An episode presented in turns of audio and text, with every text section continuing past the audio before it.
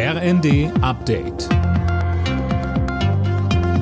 Stündlich neu. Auf den Punkt informiert. Ich bin Dirk Justes. Guten Tag. Viele Verbraucher in Deutschland können sich wieder über günstigere Preise für Strom, Gas und Fernwärme freuen. Ab heute greifen die Energiepreisbremsen zumindest für 80 Prozent des Verbrauchs. Für die restlichen 20 Prozent gilt der Preis aus dem Vertrag mit dem Energieversorger.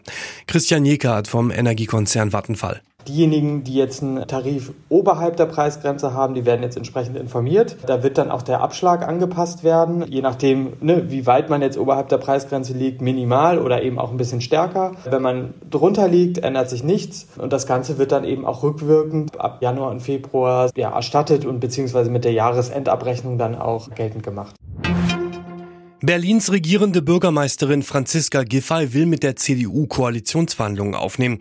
Das will sie ihrem Landesvorstand am Nachmittag vorschlagen.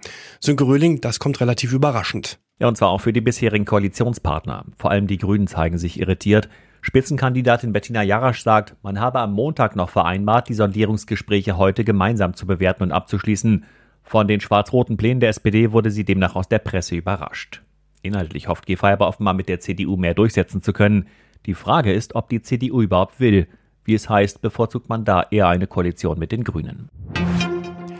Der Iran weist zwei deutsche Diplomaten aus. Das Ganze ist eine Vergeltung, weil das Auswärtige Amt vergangene Woche zwei iranische Diplomaten ausgewiesen hatte.